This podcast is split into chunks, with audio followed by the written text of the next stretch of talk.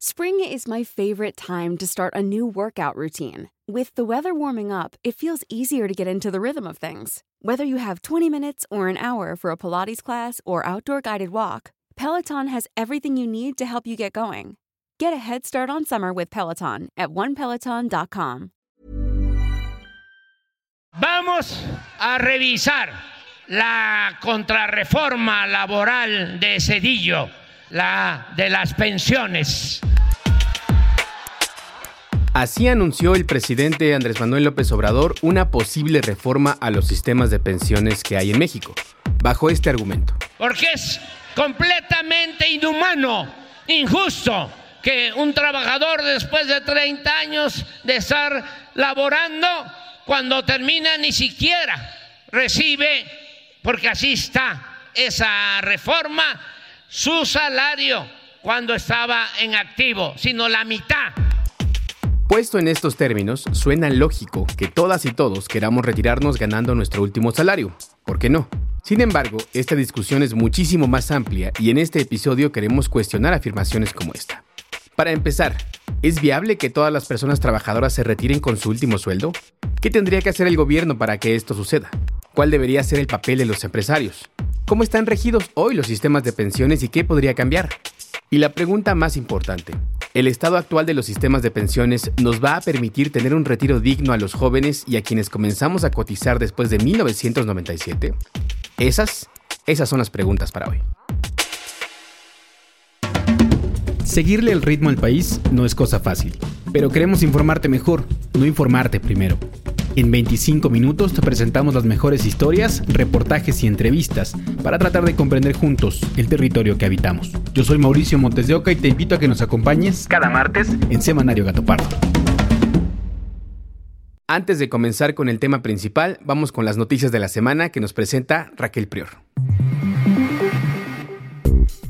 Movimiento Ciudadano por fin anunció quién será su precandidato presidencial, y se trata de Jorge Álvarez Maínez. Porque vamos por el México nuevo y porque lo nuevo apenas comienza. ¡Presidente! ¡Presidente! Pero, ¿quién es este personaje?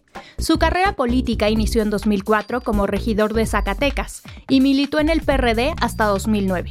Un año después se sumó a las filas del PRI, logró ser diputado local y al terminar su periodo, en 2013, se unió a Movimiento Ciudadano. Dos años después, logró convertirse en diputado federal. Desde 2021, ocupa el cargo de coordinador de su bancada en la Cámara de Diputados.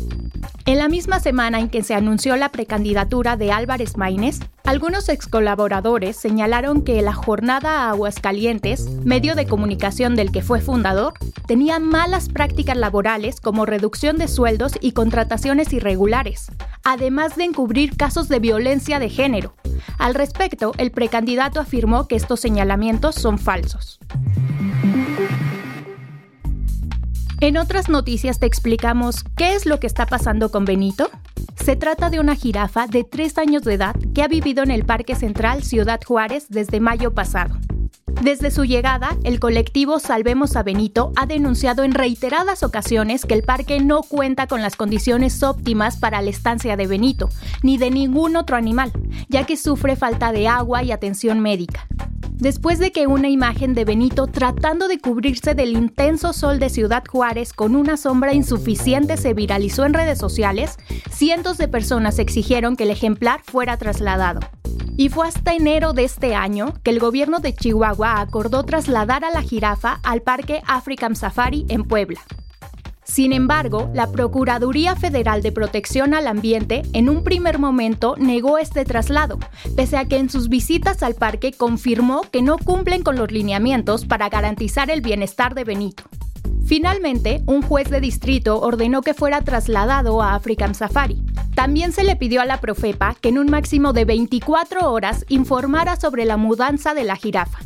Después de una intensa campaña en redes sociales para que Profepa permitiera el traslado de Benito, la institución al fin cedió y su nuevo hogar será en Puebla.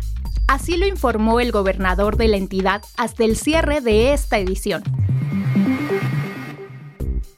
En la buena noticia de la semana, el Congreso de la Ciudad de México despenalizó el delito de peligro de contagio al dejar sin efecto el artículo 159 del Código Penal de la capital y modificar los artículos 76 y 130.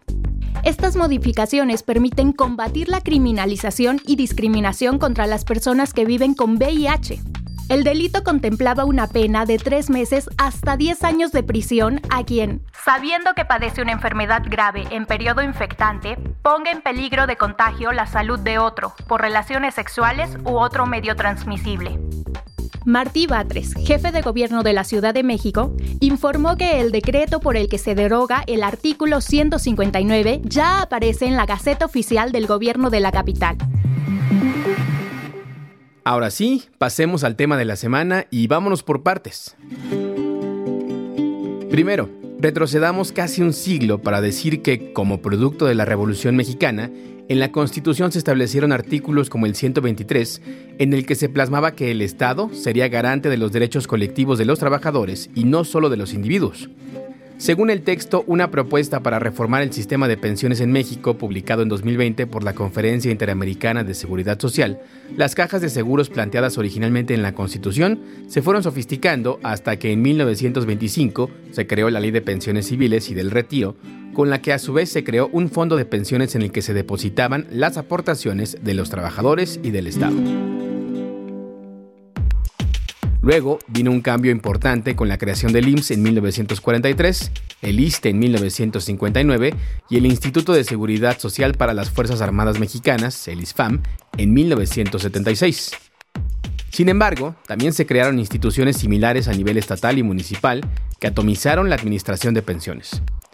En este episodio invitamos a la maestra Berenice Ramírez López, investigadora titular del Instituto de Investigaciones Económicas de la UNAM, ella calcula que hay alrededor de mil sistemas de pensiones en el país. Pero el país tiene muchos sistemas de pensiones y si nosotros eh, enfocamos las tres grandes instituciones nacionales, pues ahí está el IMSS, el ISTE y el ISFAM. Y entre las tres hay una gran diversidad. Si a esto le sumamos los sistemas de pensiones de las universidades, de los organismos autónomos, de los estados, de los municipios, y eh, podemos llegar a contar mil eh, eh, regímenes de pensiones en el país. Este preámbulo es para decir que no hay un solo sistema de pensiones en México y que cualquier discusión debe contemplarlos a todos. Y aunque existe esta diversidad, seguramente la mayoría de las personas que conoces reciben una pensión del IMSS, como tus padres, tus tíos o tus abuelos. Pero la manera en que ellos reciben su pensión y la manera en que la recibirás tú cambió con una reforma que entró en vigor en 1997. Invitamos también a Raúl Martínez Solar Espiña, director general de Fibra Educa y profesor de la Facultad de Economía de la UNAM, para entender cómo eran las pensiones antes de la reforma. La ley previa, la del 73, era una ley que partía de un modelo que se llama solidario. ¿En qué consisten los modelos solidarios de pensiones? Tú tienes una pirámide poblacional donde tienes la base de la pirámide, la más grande, son los nuevos nacimientos, y luego tienes el centro de la pirámide de las personas que están trabajando, y la punta de la pirámide son las personas que tienen más de 65 años, es decir, los jubilados. Entonces el modelo era muy sencillo, porque estos modelos solidarios lo que hacen es que las personas que están trabajando, que es todo el centro de la pirámide, que es un centro muy grande en número de personas, con sus contribuciones a la seguridad social, ese dinero es el que le está pagando las pensiones a las personas de arriba. El profesor Martínez Solares nos explica que este modelo contemplaba a pocas personas jubiladas y una esperanza de vida más baja, en el que las personas de 75 años representaban a un porcentaje menor de la población. Entonces, las contribuciones de las personas que estaban en medio de la pirámide poblacional permitían pagar las jubilaciones de las personas que estaban más arriba. Según un estudio de la Cámara de Diputados, la reforma que entró en vigor en el 97 reemplazó el sistema de pensiones de reparto de beneficios definidos previsto por la ley anterior por otro sistema de pensiones de capitalización individual de aportaciones definidas. Ahí fue donde nacieron las AFORES que conocemos hoy. Hay dos maneras de ver esto. Una, como una reforma que se inscribió en el contexto de la profundización del neoliberalismo en México y que transfirió funciones del sector público a los grandes bancos privados nacionales y extranjeros y otra que fue una respuesta inevitable a los grandes cambios demográficos que se estaban dando en el país y en el mundo. Escuchemos de nuevo al profesor Martínez Solares. Lo que se reconoce es que a nivel mundial hay un proceso de cambio demográfico acelerado. No que ya estuviera en ese momento, pero que era inevitable que se viera. Y en los hechos se dio mucho más rápido de lo que ocurría. Entonces, lo que contempla ese modelo es que ese sistema de base solidaria, donde los de aquí pagan las pensiones de los poquitos de acá, es insostenible porque lo que ocurre en el tiempo, y es lo que vemos hoy, pero sobre todo lo que vamos a ver muy rápidamente en las siguientes dos o tres décadas, es que cambia la esperanza de vida y entonces las personas de más de 65 años empiezan a volverse una proporción muy importante de la población. Además, hay que contemplar que hay menos nacimientos y el número de personas que se irán incorporando al mercado laboral será menor al número de personas jubiladas. Por ejemplo, en 1994 hubo 2.9 millones de nacimientos y según el INEGI alcanzaron su punto más bajo en 2020 con 1.6 millones. Y dadas estas condiciones, para Raúl Martínez Solares, este es el sentido del modelo que surgió con la reforma del 97. Pero que es un modelo que tiene la lógica de decir, ya no puedo hacer que las personas trabajando paguen las pensiones, entonces cada quien tiene que ir acumulando a lo largo de su vida su propia generación de recursos, que puede haber mecanismos de seguridad social que los complementen, pero básicamente lo que plantea es eso, es un modelo de cuentas individuales. Así pasamos de un modelo solidario pero insostenible a largo plazo, en el que el gobierno inyectaba una buena parte de los recursos a las pensiones, a uno de cuentas individuales, en el que los recursos provienen mayoritariamente del ahorro que genera el trabajador. En esta ecuación, el salario juega un papel fundamental. Escuchemos de nuevo a la maestra Berenice Ramírez. Depende de lo que está ganando. Si un trabajador en este momento está ganando, el promedio de los que cotizan en Asafores son tres salarios mínimos. Estamos hablando de 15 mil, 16 mil pesos como eh, la generalidad de los trabajadores que están afiliados al, al IMSS. Y lo, lo que van a tener como pensión, que es lo que nosotros denominamos tasa de reemplazo, está alcanzando el 25%. O sea, si ganaban 100 pesos, pues se van a llevar 25 pesos de pensión. La reforma del 97 además llevó a que la gente se retire a una edad mayor. Ya no, no vas muy lejos, hace 50 o 60 años hablabas de una persona de 65 años y la considerabas un anciano. Hoy una persona de 65 años es perfectamente productiva. Eh, y, el tipo de trabajo que se realiza en las economías, como una economía como la de México, han pasado de ser eh, trabajos muy orientados a la actividad física a trabajos mucho más orientados al sector de servicios, donde no requieres eh, actividad física, más que en ciertos sectores muy puntuales como el de la construcción, pero entonces tienes un reto, porque en México hay una estadística que se ocupa a nivel mundial, que es decir, cuál es la, edad oficial de retiro y cuál es la edad efectiva de retiro, a qué edad realmente la gente deja de trabajar. En México, la edad oficial de retiro es 65 años. La edad efectiva de retiro está arriba de los 70. O sea, las personas que teóricamente deberían jubilarse a los 65 se dejan de trabajar arriba de los 70, 72 años. ¿Por qué? Porque no les alcanza. Tienen que seguir trabajando pero que tú tengas una edad tan baja de, de, retiro, lo que hacen los hechos es que mete mucha presión a los sistemas. A grandes rasgos, en esto consistió la reforma del 97, en la que los nuevos trabajadores formales, o la gran mayoría, obtendrán una pensión a través del esquema de capitalización individual. Ahora, ¿qué es lo que ha dicho López Obrador al respecto? Estás pensando cómo compensamos para que mínimo el trabajador al jubilarse reciba lo que obtiene en activo. ¿Y esto implicaría que desaparecieran las afores? Vamos a buscar la forma. Yo lo que quiero es de que quien administre puede ser el afore, puede ser directamente el gobierno. Lo que yo quiero es que el que se jubile reciba una pensión digna, sí. Lo mismo que recibe cuando decide jubilarse porque eso con las leyes actuales no se logra. Para que no sea una carga directa y de un solo golpe al sector empresarial, tiene que entrar el gobierno, ¿sí? ayudar para que sea gradual y después el sector empresarial. En 2020, la Conferencia Interamericana de Seguridad Social, dirigida por Gibran Ramírez en ese entonces, hizo una propuesta para reformar el sistema de pensiones que el académico y analista nos explica en esta entrevista. Una pensión integrada por varios pilares.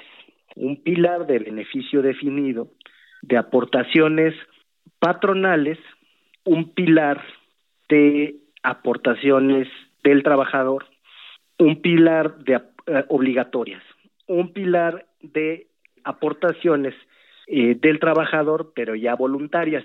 Esto iba cambiando en función de el ingreso que tuvieran los trabajadores. Es decir, a los que ganaran más, el monto que debía de tener el ahorro obligatorio era mayor, de tal manera que se compensara, a diferencia de lo que hay hoy y de lo que hubo con la reforma del presidente López Obrador, que se compensara la desigualdad que hay eh, y que se profundiza en el sistema FORE. La propuesta consistía también en crear una nueva ley que contemplara a los cientos de sistemas pensionales en el país. Además, planteaba un sistema mixto con la participación del gobierno, una pensión universal que incluyera a trabajadores informales, un monto máximo de pensiones, ahorro obligatorio en Afores para quienes tuvieran los salarios más altos y nuevos impuestos para financiar esto. Sin embargo, Gibran Ramírez dice que hubo presiones del sector privado, de organismos patronales y de la Secretaría de Hacienda, por lo que la propuesta no prosperó.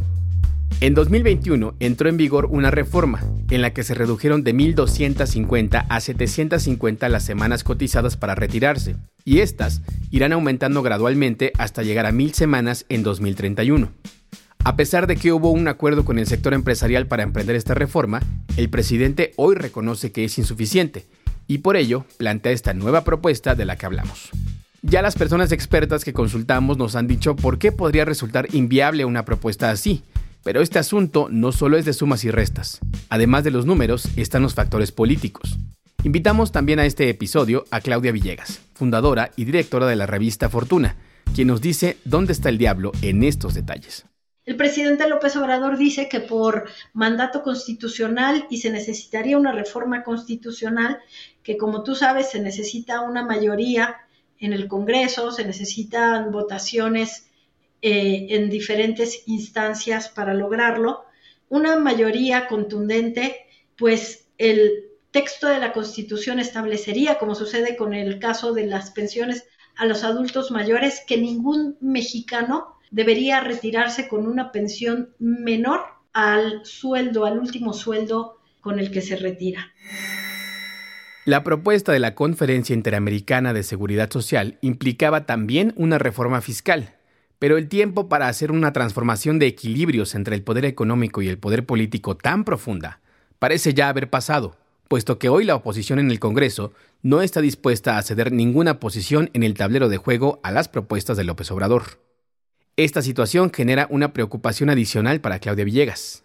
Como no se hizo una reforma fiscal, sino se hizo más eficiente el cobro de impuestos, ahora se propone que entonces se cobren más impuestos para poder obtener los recursos suficientes para que el gobierno pueda aportar más a los fondos. O que se, la preocupación no es que se recomiende, sino que la preocupación es que como sucedió en el pasado, incluso con Pemex, para financiar pensiones se hagan emisiones de deuda. La reforma de 2021, además, obligó a los empresarios a aumentar sus aportaciones del 6 al 15%, pero este escenario está aún lejos de llevarnos a la posibilidad de que los trabajadores se retiren con su último sueldo como plantea el presidente.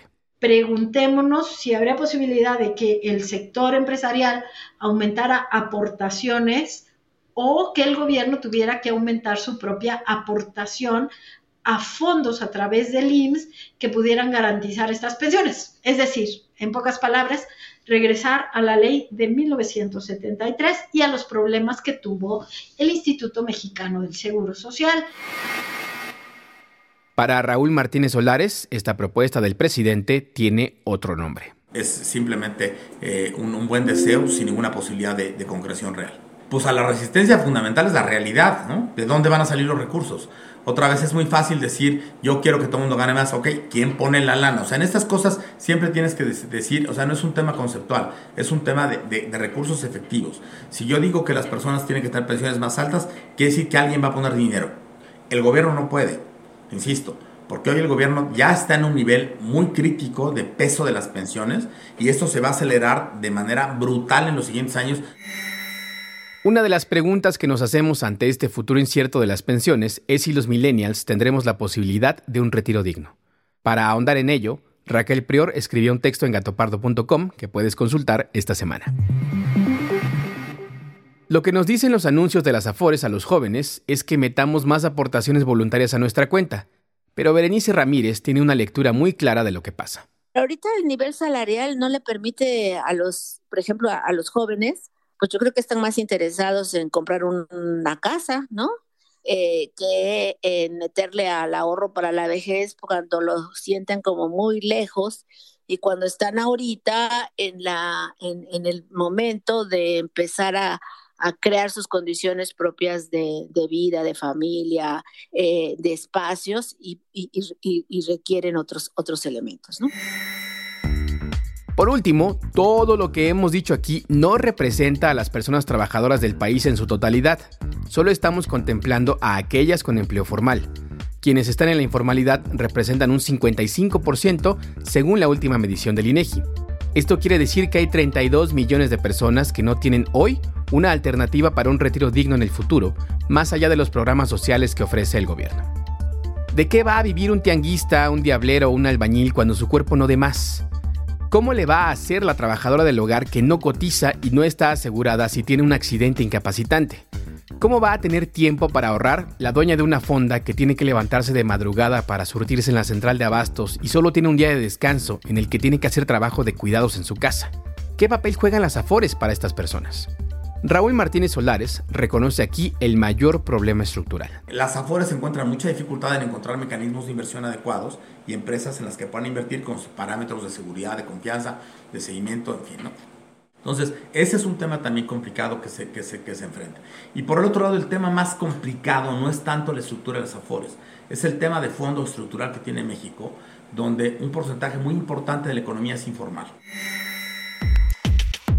Por supuesto, estos minutos del podcast no nos alcanzan para desmenuzar por completo un tema tan complejo como este, pero hemos intentado mostrarte un primer plano de este enorme panorama. Tal como escuchaste, no hay respuestas fáciles ni salidas rápidas. Es un tema que tiene que superar los cálculos electorales para asegurarnos que no seremos una generación de ancianos pobres en el futuro, y nuestras hijas e hijos tampoco. Como cada semana, vamos a la última sección del podcast para hablar de democracia en menos de 5 minutos. El INE confirmó que en las elecciones de 2024 habrá 15 candidaturas independientes para diputaciones. No obstante, para la presidencia de la República, ninguno de los ocho aspirantes alcanzó las firmas necesarias para avanzar en el proceso. Pero, ¿cómo es el proceso para ser candidato independiente? En primer lugar, los aspirantes deben manifestar su intención de participar en el proceso electoral como candidato independiente ante el INE. Durante este procedimiento tienen que entregar el acta constitutiva de una asociación civil, el documento que acredite su registro ante el SAT y el comprobante de apertura de una cuenta bancaria a nombre de la ACE. Si logras cumplir con estos requisitos, se te otorga la constancia de aspirante. ¿Qué sigue? A través de una aplicación, los aspirantes deben recolectar firmas que respalden su candidatura. Para la presidencia, los aspirantes tienen que conseguir 961.405 firmas, o sea, el 1% de la lista nominal, distribuidas en por lo menos 17 entidades del país con el mismo porcentaje de electores en cada una de ellas. Tienen un plazo de 120 días para lograrlo. Para las diputaciones federales se les pide el 2% de las firmas de la lista nominal del distrito por el que participan, distribuido en al menos la mitad de las secciones electorales y solo tienen 30 días para cumplirlo. Si logran pasar esta etapa, ya pueden presentar su solicitud de registro. Esto sucede muy pocas veces. Por ejemplo, en las elecciones de 2018, solo Margarita Zavala y Jaime Rodríguez, el Bronco, consiguieron la candidatura independiente a la presidencia. Personajes como el ultraconservador Eduardo Verástegui así como el exgobernador de Oaxaca, Ulises Ruiz, quedaron fuera de la contienda presidencial. Verástegui reunió 165.666 firmas en las 32 entidades del país, es decir, el 14.47% de los apoyos necesarios. Pero el INE solo validó 139.162 firmas, ya que encontró inconsistencias en los registros. Esta cápsula fue patrocinada por Open Society Foundations. Gracias por escucharnos. Te invitamos a que te suscribas y califiques este episodio. Este podcast es posible gracias al equipo conformado por Raquel Prior, Diana Amador y el productor Juan José Rodríguez.